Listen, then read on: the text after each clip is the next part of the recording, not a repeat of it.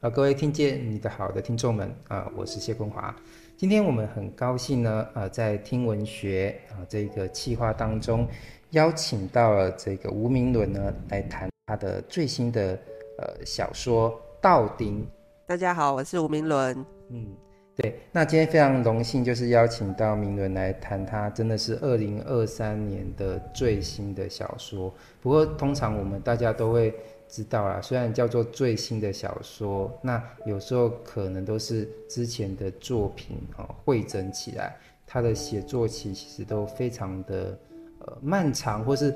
这个成书本身自己就会成为一个小说一个故事。对，可以谈谈呃《道丁》这一本书他自己成书的故事吗？哦，他他真的是写的非常漫长的一本，哎、他呃，应该说我平常是做编剧的嘛，所以我平常没有在写小说。那当初会写《道丁》这一篇是也是蛮偶然的，就是因为我我本来是用舞台剧的形式来写这个题材，那写着写着觉得说，哎、好像更适合写小说，哎，所以等我把舞台剧本的这个版本完成之后，我就改成了小说，然后拿去投稿，后来得奖这样子，那就呃。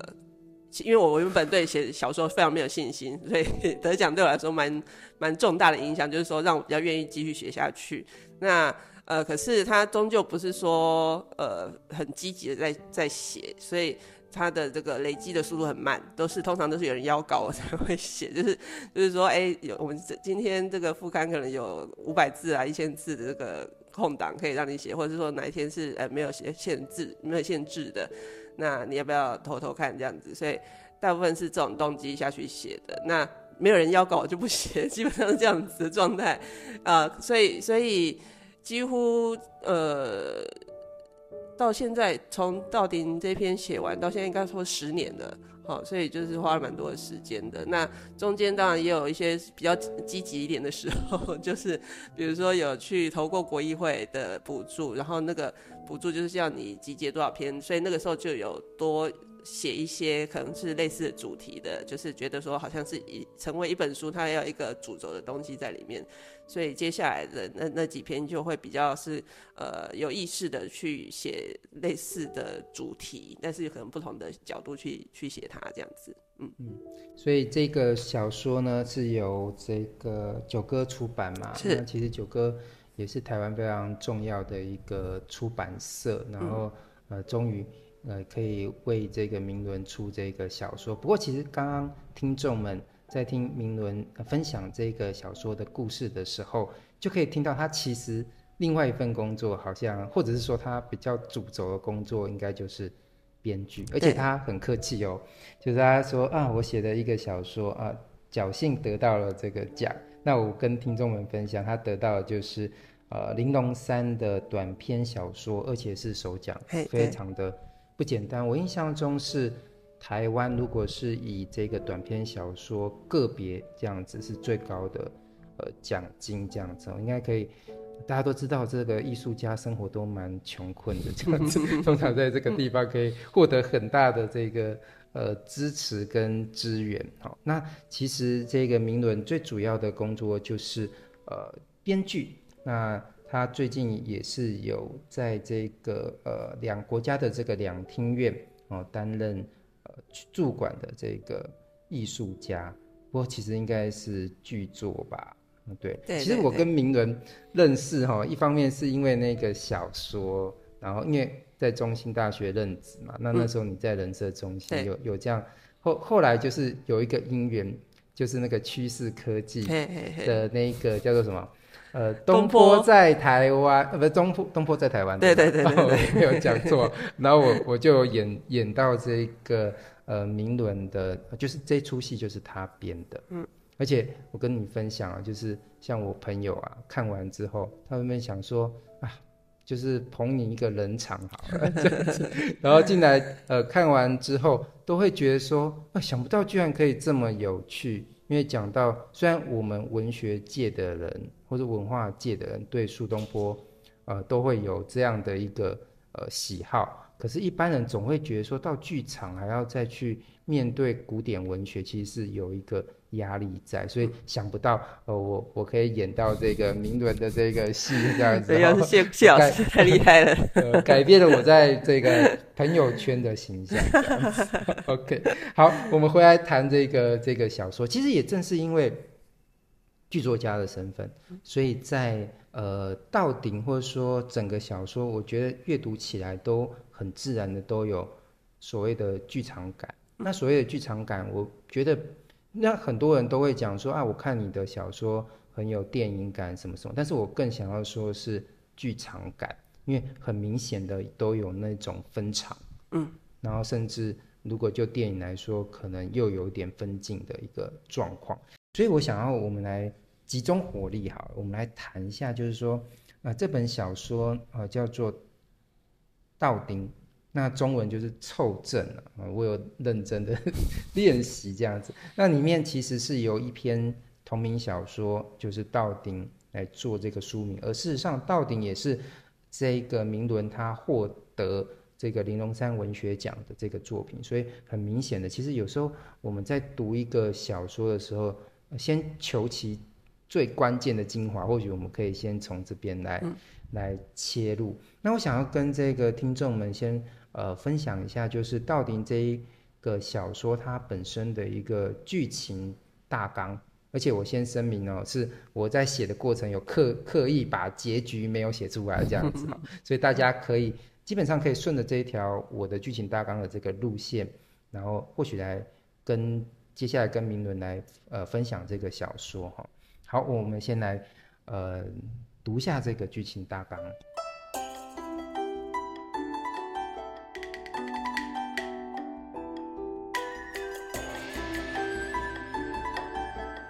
精湛于木雕的陈十一，没想到在挑丈夫这件事情栽了个大跟斗。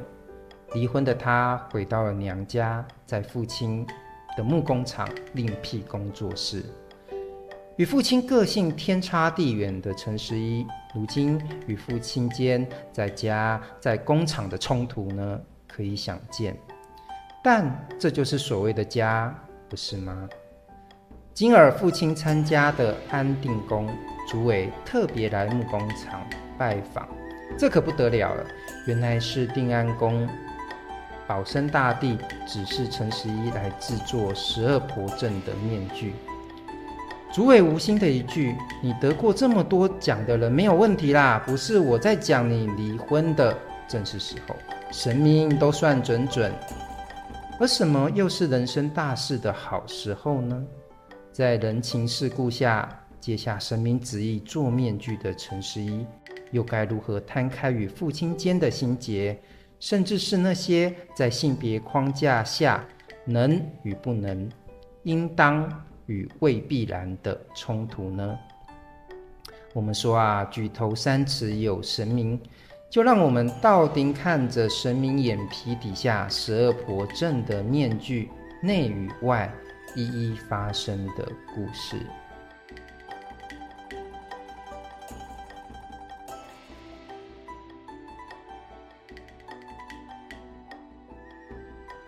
刚刚我们读的就是这个《道丁》的剧情大纲。那其实里面有一个很重要的关键点，就是我们常常讲说，触发故事的一个很重要的召唤或者那个动机，就是做那个面具嘛。嗯。那为什么当初会选择这个题材来来写写这个作品？嗯，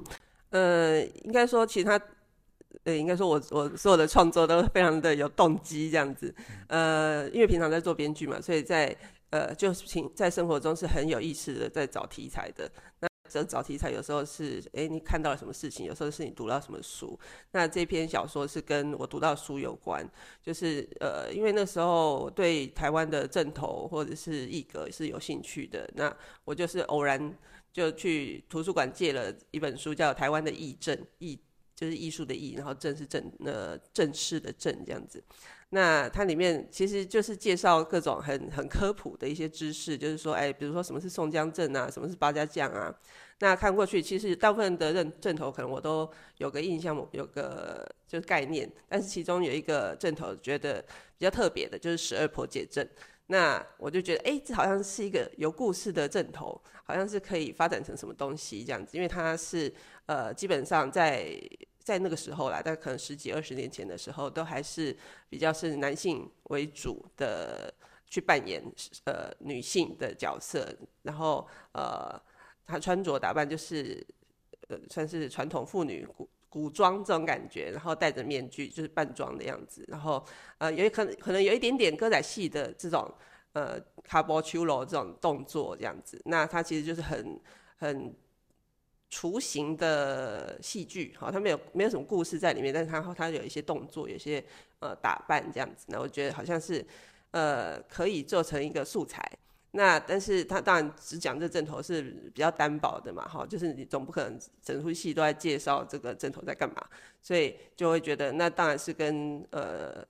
人情世故有关，因为因为正头这件事这个东西呢，这个这个文化哦，它就是跟人是人和信仰是有关的，所以就觉得很蛮理所当然就选择这个方向去去执行，然后呃角色设定就会觉得，哎，那他是一个局。局内人还是局外人，他跟这个婆姐症的关系是什么？所以蛮早就设定成她是一个女性作为主角，她是没办法去跳这个阵头的。那她会有什么样子的的立场，或者是她怎么去观察？然后，呃，她她不可以是太排斥这个阵头的，因为她可能家人在里面。那可是她跟家人之间又是什么样的关系？所以其实这一设定起来就变得非常复杂，所以所以就蛮多可以去写的这个角度这样子，嗯。刚刚明伦讲，就是说那时候对正头有兴趣，不过后来一直都有认识他，发现这个兴趣就变成非常有人就是兴头上来一下。不过我后来发现，这后来就成为你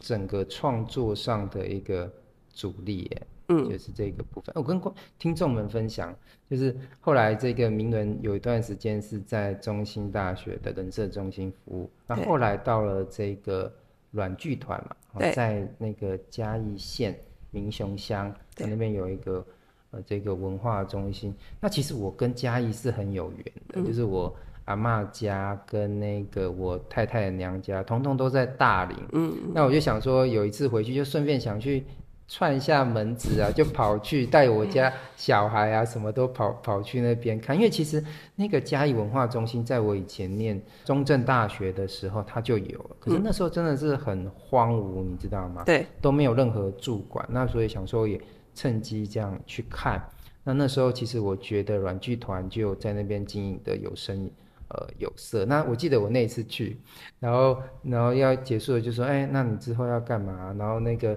明伦就说，哦，我安全帽、雨衣都准备好，我们等一下要去 看风炮，还是？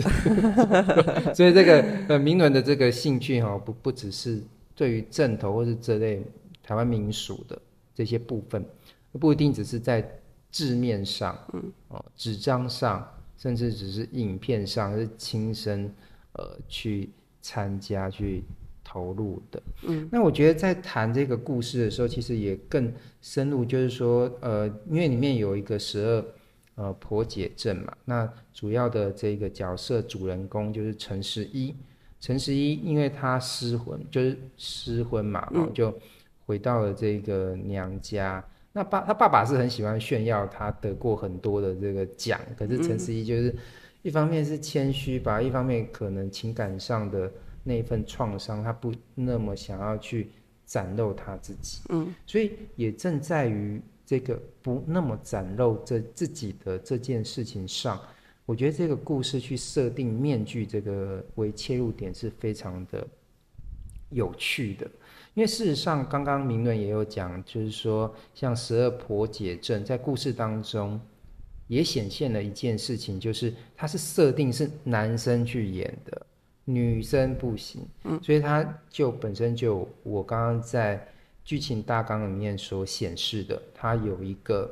呃性别上的一个冲突。嗯，那这个性别冲突其实呃本身就是很矛盾嘛，因为你可以想，一个女生不能演女生，导致男生去演演女生的，那他其实本身有一个。戏剧的一个传统，因为其实，在古代，你就讲清代的这个京剧，其实大部分也是呃男生去演出。对，因为事实上他们本身这种剧团在移动的时候，呃，古代不像现在嘛，有高铁有火车，所以这一种舟车劳顿这种体力活，那加上很传统的就是所谓的男主外女主内，很自然的这一些。呃，京剧的演员都是一种男性的取向，嗯，所以也正在于这样的一个状况，所以很多的这种呃关于京剧方面的这种戏剧文本，都会有一种性别倒错的一种这种设定嘛，像比如说我们时常去谈的《霸王别姬》，嗯，好像是呃最近也不能说最近啊，就是几年前那个鬓边不是。海棠红，啊，其实都会有这种男性转换女性的这个这个部分。嗯，那这个故事，我觉得，呃，它的巧妙地方就是，他是用父亲的角度说啊，我我爸爸参加了这个十二婆节阵，那今天呃怎么样怎么样，所以是叫弟弟来演。嗯，那弟弟来演的时候，弟弟就不要啊，说我我在便利商店 当店长那么开心，你没事把我。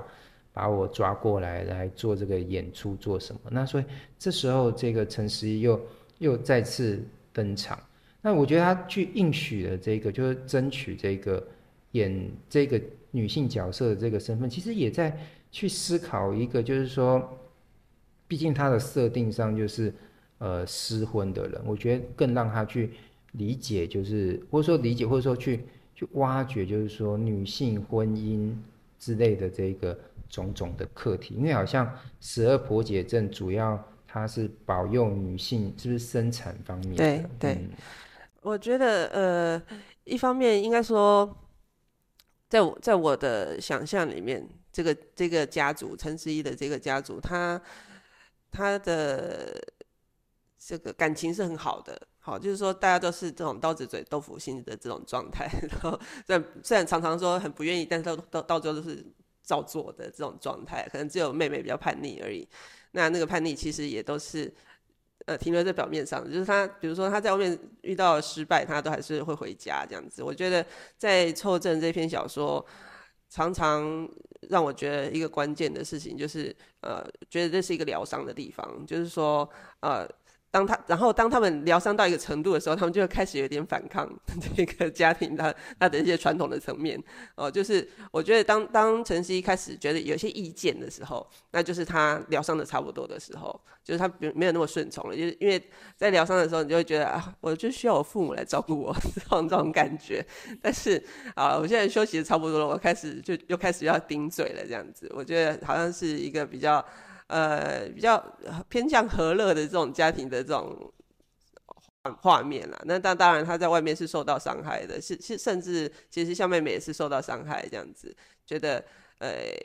疗伤这这个主轴算是这个小说里面我觉得蛮想要强调的一件事情。然后我觉得面具刚刚老师说的很好，就是说，因为它是隐藏在下面的，就是其实大面具戴着，你哪知道他这个跳的到底是男的还是女的，或者说他到底他他他在想什么事情？那但是。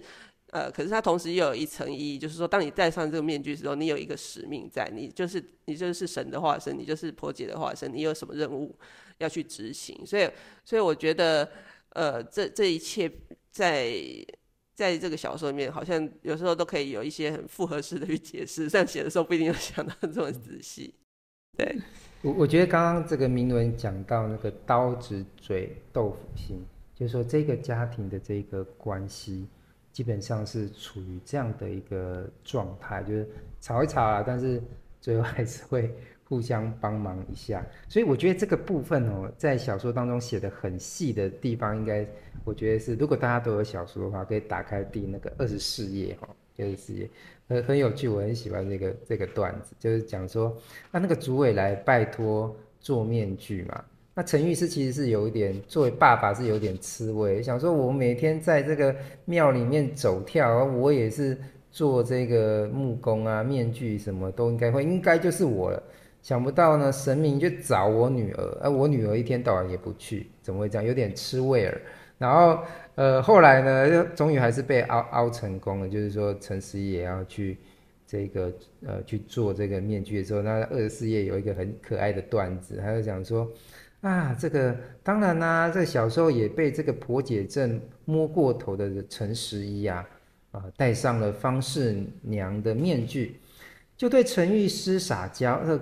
怪趣啊，就说这故事好残忍啊，阿爸阿爸你会不会帮我做面具啊？因为他自己不想做，又又要凹他爸爸。那爸爸就就回答他说：“我才不要了啊、哦！这边这段其实本来是台语，但是我的台语可能不是很正。等我先讲个国语版，搞不好等下明伦来讲个台语版的。我说我才不要嘞！我哪有那么闲呢、啊？你嘎的你自己想办法了。你是大师呢，大你是大师呢，还神明指定的呢，我算什么东西呀、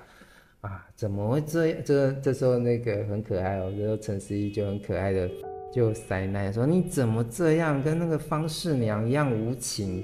然后这个爸爸就说：“要求啊，你不要乱讲话这样子。”我觉得，我觉得我很喜欢这个段子，因为确实是可以看到，就是陈十一跟父亲之间的关系。因为在传统的这种我们看过的这一些，可能是台湾新电影吧，然后所呈现的这种。父子或父女的形象，通常都是一决裂就不回头，就是一决裂就不说话。但是这一种其实是还颇有那种呃人情的温暖这样子哦。所以要不要明伦帮我们讲一下这个“我才无爱”这个台语要怎么讲，给我们听众呃分享一下这样。好，好，我这不爱，我就无用的，你自己想办法。你是大叔呢，是明指定呢，我算什么卡？嗯。这样子，看这个就是 纯正台语版，然后我刚刚就是比较国语版，但其实这边切入了一个一个一个角色，就是十二婆姐镇当中的方氏娘，因为在同样在二十四页有为我们就是某一种程度上的小小科普知识一下所谓的呃十二婆姐镇哦，有好多哦，就是有这个婆婆姐头哦，总管陈大娘。还有什么二宫啊，黄鸾娘，三宫方氏娘，好，四宫柳残娘，五宫陈九娘，六宫宋爱娘，点点点点，我可能念完就这集要很久了。OK，就是总共十二个。那其实他这边也讲，就是说，哎，这十二位神明啊，救援产妇、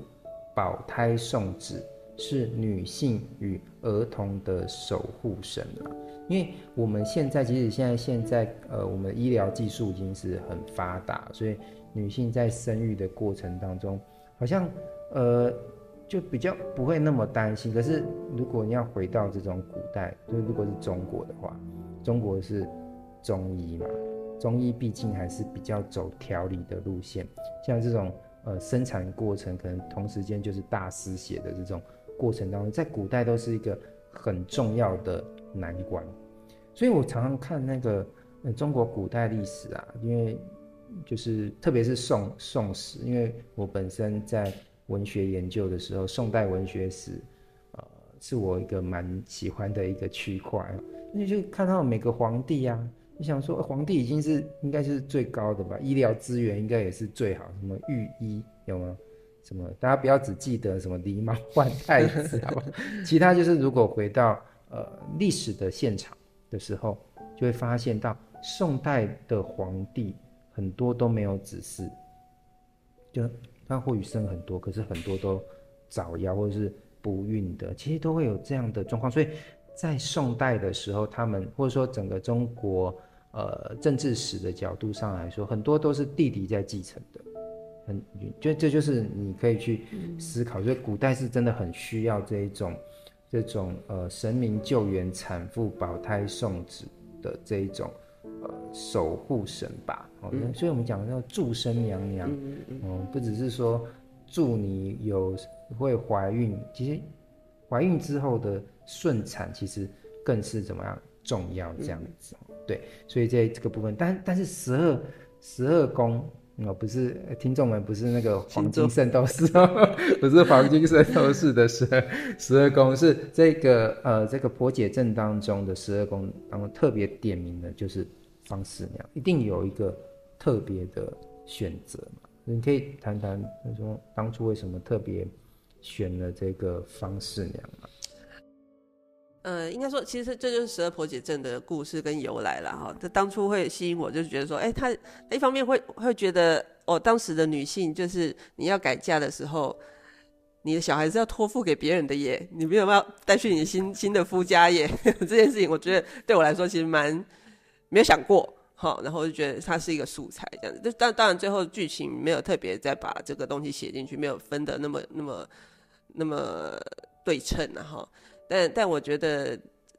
在当下，比如说陈思一的反应是说啊，怎么那么残忍，怎么那么无情？你怎么可以把小孩子就交给别人了？但是当然，可能这比如说从这个他父亲的角度来看，就是觉得说啊，那个时代就是这样啊，好，或者是说，可是他也有把小孩子托付给别人了，而且他们最后团圆啦，就是就会有可能有比较相怨的一种角度。那我觉得，呃。这个故事我在在这边这样写，其实就是想要呈现两种看法，就是一个比较新的，你就觉得这个故事啊什么老旧啊，或者说，比如说我们常看戏曲会用比较现代的角度去批判说，比如苦守还要十八年，死疯了吗？哦，可是可是当然那个时代他有别的诉求，他说说他可能有别的意。那个教育意义好了，对，就是说那个故事本身没有那么单纯，就是它不是只在讲一个故事而已，它可能呈现了，比如说当时的社会的状态，或者是说，呃，也许是有些不得已的状况，那但是不得已的状况有什么办法去解决？那个时候的解决方法是什么？我觉得，呃，呃，这个故事跟我我的小说的呼应的地方，比较是在于这个层面，比较不是说，哎，我我的小说里面没有，嗯。没有再特别去写说有一个失婚妇女，她有小孩怎么样去处理，没有那么去直接要去面对这个这个事情，而是说，呃，你在两代之间，他们看待同一件事情的角度是不一样的，这样子。嗯，其实，在这个小说当中哦，一样是二十四页，所以各位听众哦，拿到这本小说就先翻二十四页，就是其实它这个讯息量很大，因为它特别在小说当中有讲一下这个方四娘的。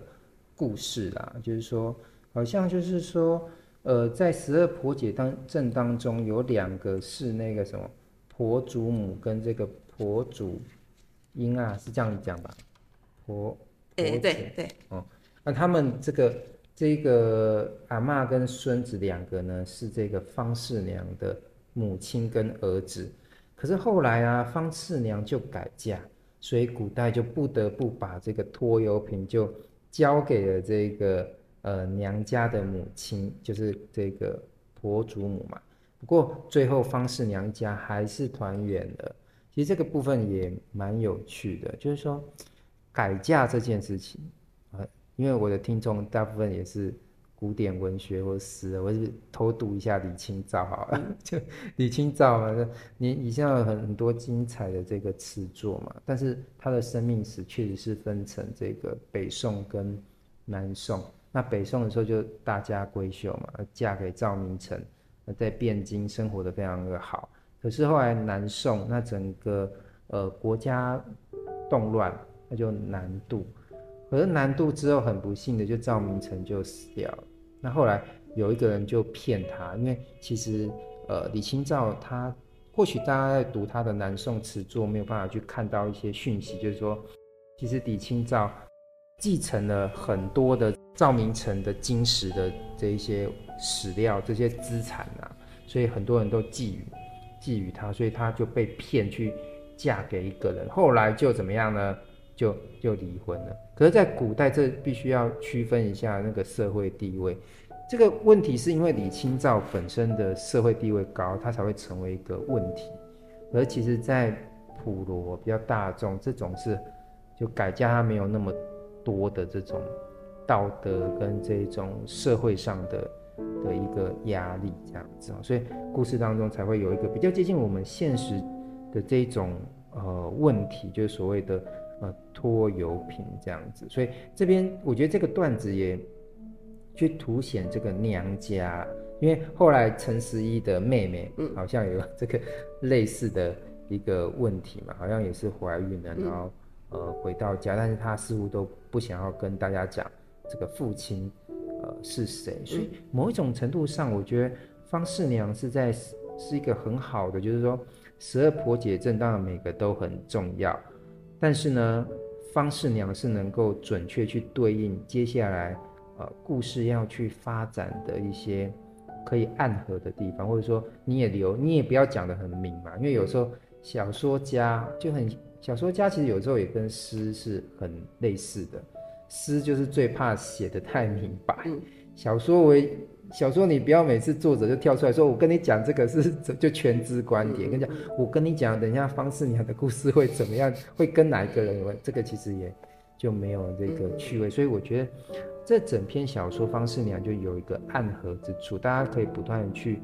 去弥补这个这个这个典故跟现实中的人之间的一个关系，这样子，所以也蛮有趣的，因为设定了这两个一个。应该是弟弟跟妹妹吧？你当初在这部分是怎么样思考的？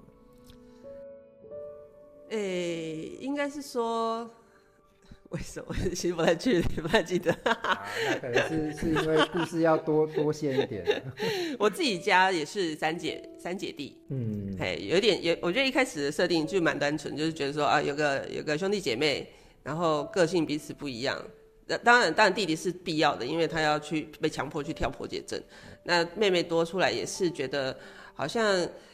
呃、也可以是一种比较娇滴滴的感觉的妹妹。然后，可是这个娇滴滴妹妹其实她又有很很倔强的一面，这样子。那跟陈十一是一个蛮强烈的对比。陈陈十一是那种表面上看起来刚强，可是她其实是比较偏向软弱的那一种设定，这样子。我觉得好像，诶、一个家庭里面。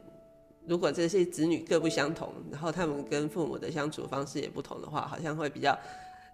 比较有有像是真的，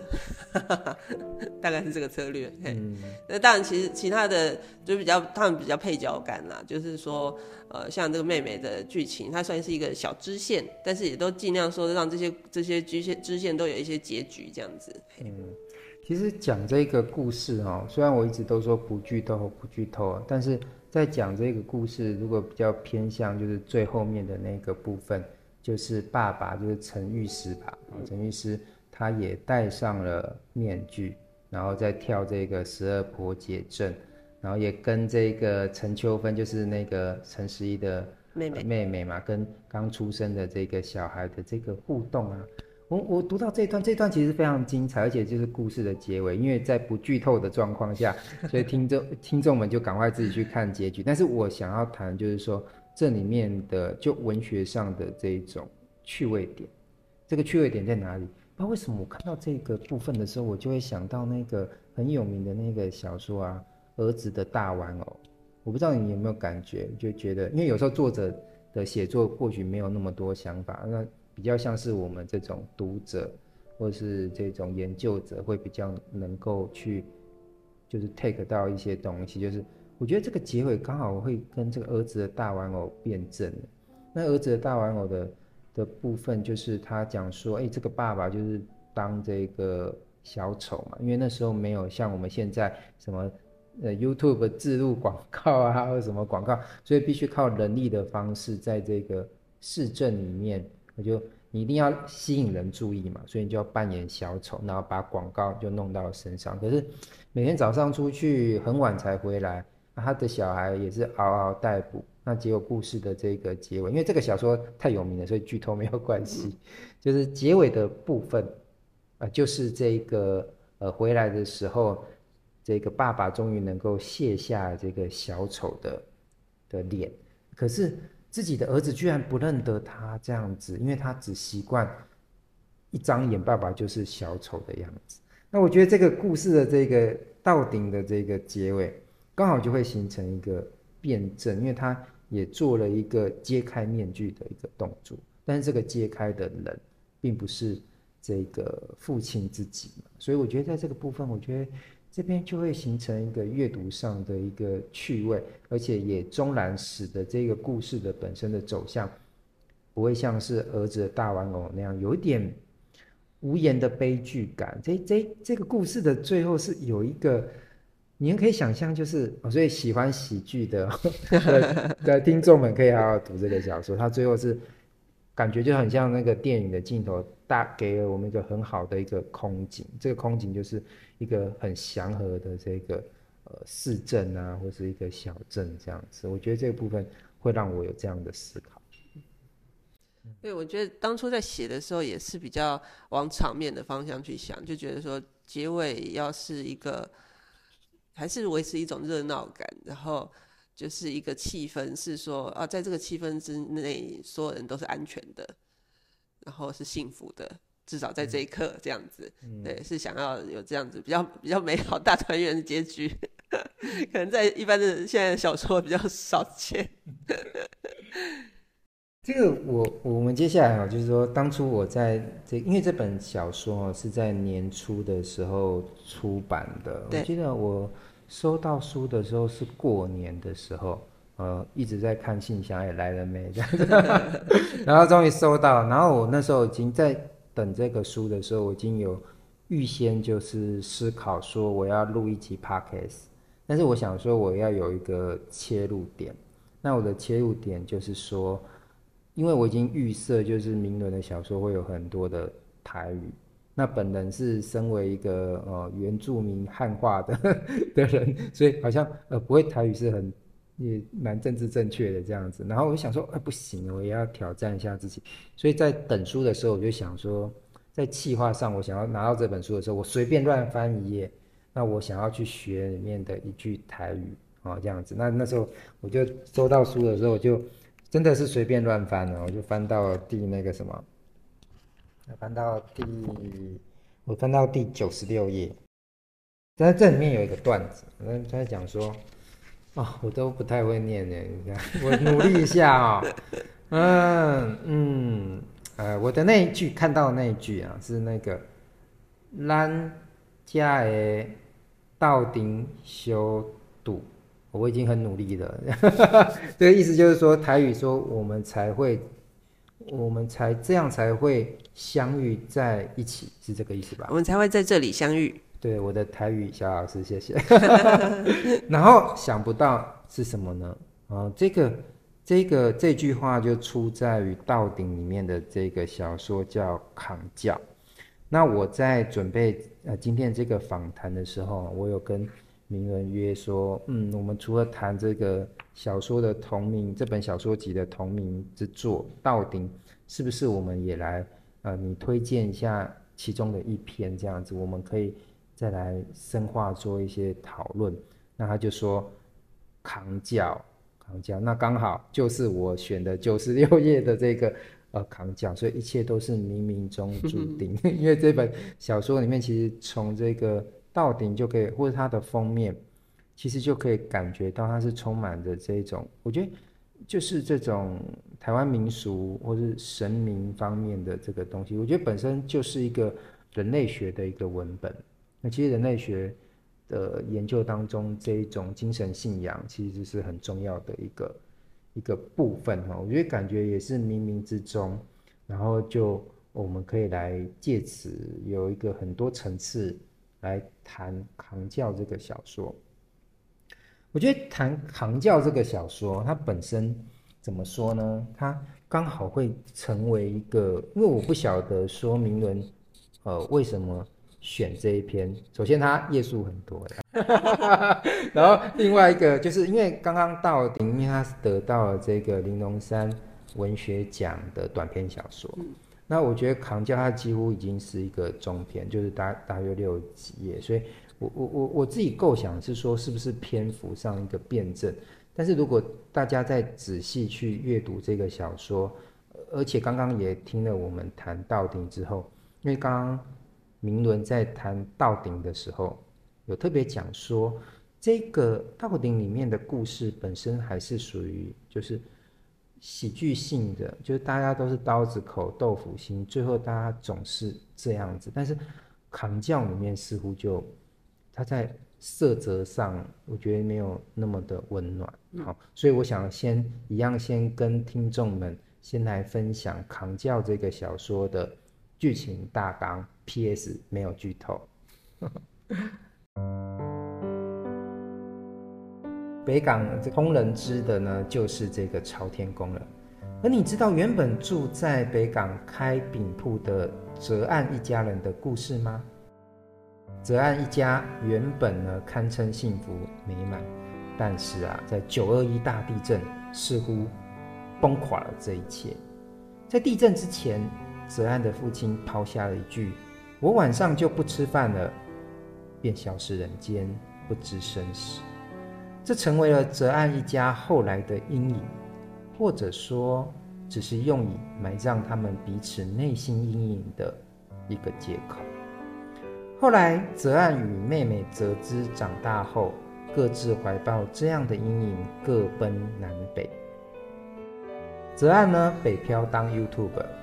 泽之呢，南漂当柜姐。而妈妈丽华呢，就像是没有得选择的人，留在了北港。如今来到北港活动的显灵乐团的吉他手。菜头，他时常来到好友泽安家的饼铺走跳。菜头那一首家传改编的千王歌，似乎就要牵引那不知生死的泽安父亲，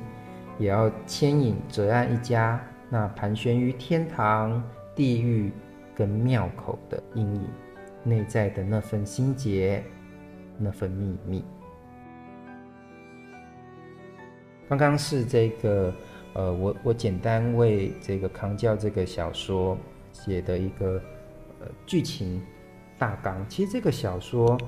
本身，如果小说要写这么长的话，啊，如果又不是那一种艺术型的小说，其实坦白说了，我虽然做一些研究，我觉得做研究会让我去会去读一些。很没有情节的小说，呃，很艺术型的那种小说，比较去传达，呃，小说家内在的一些宇宙观啊，什么，或者是那种苍白的那种。但是其实本人呐、啊、是比较喜欢这种比较电影感的，或者说剧情比较强烈的这个小说哦，所以。我个人是蛮推崇直木赏系列，就日本直木赏系列这种小说，也比较符合我对小说的美学的看法。哦，因为其实如果从中国文学的角度上来说，你你从这个唐传奇开始，它的故事本身都是有情节的，很少就是什么内在的独白，然后就。撑完这个，所以相对来说，如果独白可以搞六十几页，也是蛮厉害的啦。OK，但是我还是个人的审美，还是喜欢有有情节，所以这个小说本身就内在的一种一个推理的部分。如果如果就日本的说法是，这个也算是推理，因为它里面有一个悬疑点，就是九二一大地震的时候，这个爸爸就是泽岸的爸爸，就丢下一句：“我晚上我按喜不爱假崩啊。”这句我讲的还不错，因为讲崩比较是 台语会讲的。OK，哎，就就不见了。所以注意哦，个故事当中有不断的，至少我有我有 take 到了，就是那个他是特别讲是地震之前，嗯，不是地震之中，嗯，所以是地震之前好像就不见了。那地震好像比较是个借口，就是不见的一个一个借口。那其实这件事情。呃，小说当中的作者就是明伦，把这个真正的答案藏起来。但是藏的部分，不只是说他要藏给这个我们的读者知道。事实上，小说当中真正知道答案的人，也希望这这个答案永远能够被藏住，这样子。嗯。所以，其实整个小说都要去像洋葱一样，去不断的为我们去挖掘，呃，层层剥开。呃，这件事情，所以，就是说整体来说，它在色泽上就是不会像是那个呃这个道鼎那么的温暖，它本身就有一个比较冷的个感觉。那其实哈，我在读这个小说，因为这个小说通常比较篇幅比较长，它不像是短篇小说，它集中火力。其实我我喜欢看短篇小说，就真的我很喜欢看那种很利落的感觉，刀法准确，然后。就是这些转折都非常的干净利落，可是看中篇小说，我觉得要换一个态度去看，就是要去看它的流动感。那而且你看一看的时候，要必须注意到，就是说它其实是在一个比较大篇幅里面去做一些事情这样子。所以我一开始看这个整篇小说开头的时候，坦白说，我都误会主角应是那个菜头。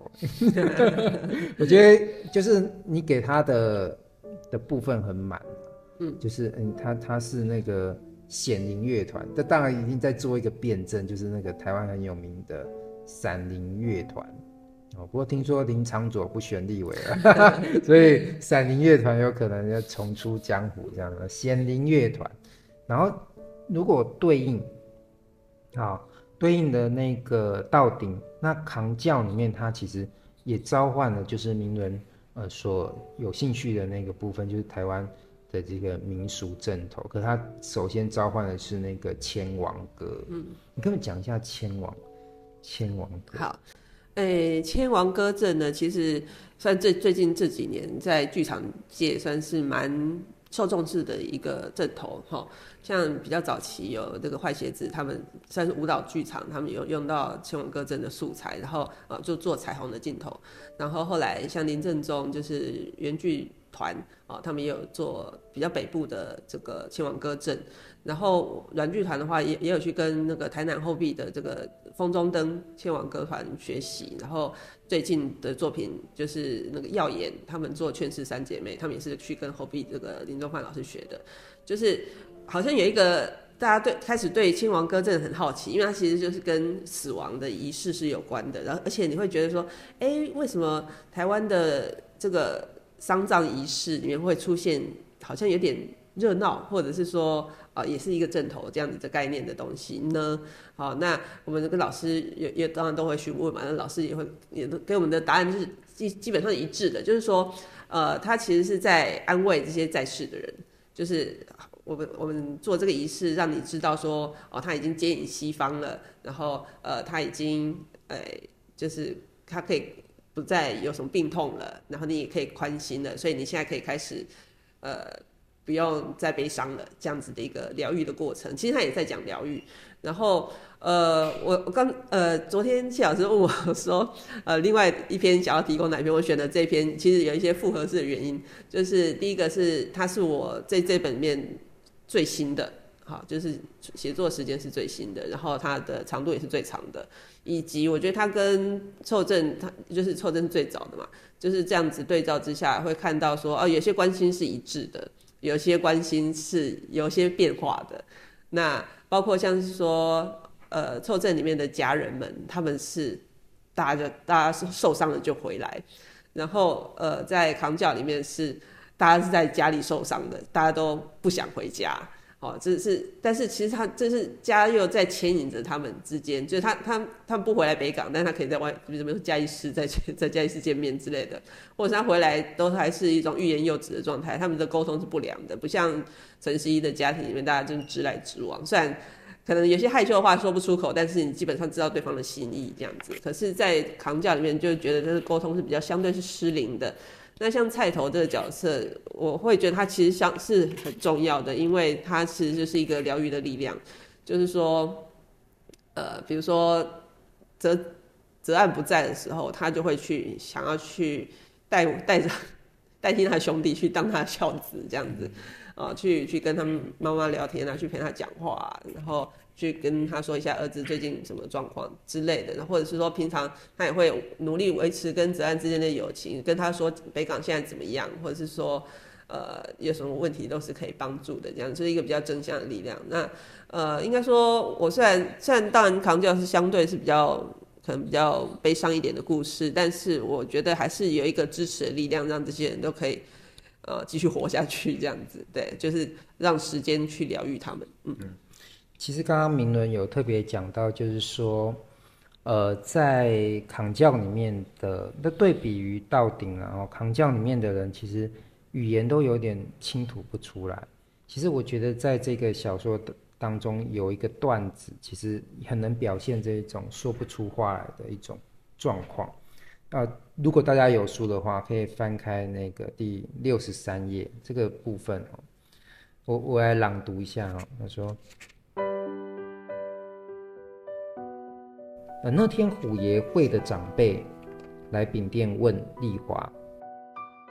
泽安若不继承阿红在教班的位置，还是该去跟虎爷报告，说明一下自己的百般难处。泽安看母亲无力的，又问了一次：“你不是说那天阿红说要退出了？阿红若想退出，那泽岸或许还是不要加入吧。表面上虽然是可以选择，但是你也知道，这不是可以随便答应。泽岸在旁边不发一语的听着，传承是这样一回事，就是这个不发一语，别人都爱问他，你应该要继承你爸爸那个阿红的的这个教班的位置啊。哦，这个故事里面，我觉得他不会像那个道鼎，就是把那个十二婆姐阵写得很丰富。我觉得他。那个教班的位置，常常就是因为这个故事，还有里面的人的困局，他不是很明显，就是没有办法去安放到那一种跟大家一起热闹啊、道鼎的一种感觉。我觉得这个段子，而且我觉得整体就是也谢谢这个明伦刚刚为我们补充，就是说刚好道鼎是最早，然后扛教是最晚。我觉得在读扛教的时候，我觉得那一种文学的语言会。更多有一些段子，我都觉得，呃，读起来，因为大家因为大家知道，写剧本跟写小说真的不不不太一样，因为小说有时候是去读的，那剧本有时候是去剧是去演的，然后人家是去看的，是听的，他有时候不需要太丰富的语言的技巧哦。可是我觉得，呃，在这里面啊。有很多的这种语言是很有这种诗的这种呃味味道的哦，这大家可以去仔仔细去看啊，比如说呃，比如说看那个第四十七页啊，就是讲说这个可爱的这个菜头为自己的兄弟，因为去当孝子，就是去帮他看一下他妈妈怎么了。我觉得这边。也蛮不错的，你 这个这我等下念这句，我都觉得有有有一点点白先勇的感觉哦。他说啊，这个呃这个身上呃刺龙刺凤加各种穿孔的菜头，就是我们很认得的那种乐团的那种哈。坐在店里的时候呢，我都翻译成国语哈，人客客人都会比较少啊，但丽华喜欢他瞎扯淡。意会他帮忙照看自己出门在外好兄弟的母亲的一片善良啊，这边这个这个逗点呢，就是在外好兄弟的母亲的，然后逗点一片善良，这个就是很我们比较觉得是诗的语言，或者说比较字面上文学上的这种语言，而比较我觉得在这个地方的时候就感觉到那个剧作家的呃部分比较少。小说家的部分就比较多这样子哦，那我诶其实也可以再谈一下一些一些事情呢，就是说我刚刚其实，在剧情的摘要当中有藏了一个梗，是必大家必须去抓的，就是说我最后说哈，那个千王哥也牵引泽岸一家盘旋于天堂、地狱。跟庙口的阴影，其实这个这三个天堂、地狱跟庙口，其实是在故事当中最核心的那个部分，就是他们家庭创伤的那个那个地方，所以可以感觉到，就是说，呃，相对于这个道鼎就扛轿这个部分，在更去运用这种庙宇的这种空间感来去叙事或者呃设计剧情。对，呃，应该说，我觉得大家可能对于天堂、地狱的这个想象，大概如果是从台湾文化、台湾的这个信仰出发的话，可能都会是类似这这个麻豆代天府那样的这种电动机关，然后 一些人偶，以及灰暗那个青发出青光的这种灯光，然后就是。父母会带着小孩子去这种地狱游乐园这样子玩，然后呃，马豆代天府那边它还有一个天堂，对，是好像还有一个水晶宫，但是水晶宫是关闭的，就是呃龙宫的意思哈。那呃，我觉得就是我觉得很很有趣，这其实蛮吸引我的，就是像我们之前阮剧团做十殿，其实也也也就一直不断去拜访类似这样子的地方，就觉得说哇，我们的信仰是这样子传承的，我们是用一种我觉得好像。一一方面有点有趣，然后一方面又是有点恐吓就说你你做坏事你会受到什么惩罚，然后就罗列给你看，然后眼前你就看到一个人正在受到惩罚，就是什么上上刀山下油锅的状态，或者被割舌头啊，或者是被这个呃火烧啊等等的。那可是同时你会因为很有距离感，因为那个他这个他不是往非常写实的方向去做的，然后。可是旁边有小孩子在哭，觉得很可怕之类的。因为我有一个朋友是说，他小时候被带去之后出来就马上忏悔，说我昨天偷了姐姐的橡皮擦，这样子，就是他有一个很强烈的善赏善罚恶的这种这种念头在里面。我觉得这这个东西，它放在现代还还是有效吗？这件事情对我来说是一个很好奇的地方，因为我觉得台湾的信仰常常是一种。哎，交换性质比较强烈，或是功利性质比较强烈，就是我求求你求神明给我什么样的保佑，然后如果成真了，我就怎样来还愿，这样子比较不是那种，哎，就是听凭神明来处置我的这种感觉。它跟可能跟基督教或天主教比较不太一样，或者说可能会觉得，呃，这些惩罚都是我应得的等等的。好像台湾的这种比较多神论的信仰里面，都会是，反正这个不灵，我就拜下一个，就就是好像也没有那么坚定，相对来说。那然后或者是说，在生活中常常会还是有些忌讳，就是诶，你不会去讲妈祖的坏话，不会讲讲什么玄天上帝的坏话，你就觉得这个会对你带来带来灾祸这样子。可是这个这个概念到底是怎么传授给我们的呢？怎样怎样一代相传下来的呢？我觉得这些都是我很好奇的事情。所以，呃，这些空间对我来说，好像就是那个教育的场所。好，就是你带带小孩去那边，你你不用解释，但他们自己就会理解这一切，这样子。我就觉得好像常常在生命的过程中，这件事情它可能只是，也许只发生过一次，但是它好像会留下一个蛮深刻的痕迹，这样子。所以其实今天就是就是邀请明伦来谈这个呃小说的时候，其实像刚刚我们在谈这个地狱的这个很多，或者说地狱游记啦。那其实这种地狱游记的一个背后，在比较属于中国民俗，因为它比较好像道教会认为，就是说人死掉之后，其实那时候你就处于一种不适应的状态，就是说你其实时间感跟空间感都是很混乱的，所以你需要有一个声音去导引你，所以需要念佛或者是念什么样，让你重新去。去恢复自己感官，但是是已经是另外一个身体状况的一个感官了。那所以在这个《扛教》这个小说里面，其实我觉得千王哥这件事情，嗯，因为我真的不能够剧透这个父亲 的的的状况哈，所以其实似乎也要用牵引歌这个方式去重新恢复一下大家的的感官哈，然后。呃，所以我们今天其实很高兴，就邀请这个 明伦哦。我们一谈就谈了这这么久，他的小说，而且只是谈两篇而已。所以，呃，希望就是听众们，哎，你有机会也可以，呃，也来读这个小说。它里面有非常丰富的这个呃资讯，呃，就某一种程度上也是为我们去补足一些，可能生活当中呃不在的记忆，或者是说你有。处在其中，但是不太能够理解它，原来也成为可以一个丰沛的一个故事感的一个可能这样子。所以最后还是谢谢这个林伦哈，今天 谢谢、呃、我们我们来来来谈这个小说。嗯，OK，好，谢谢，谢谢。谢谢。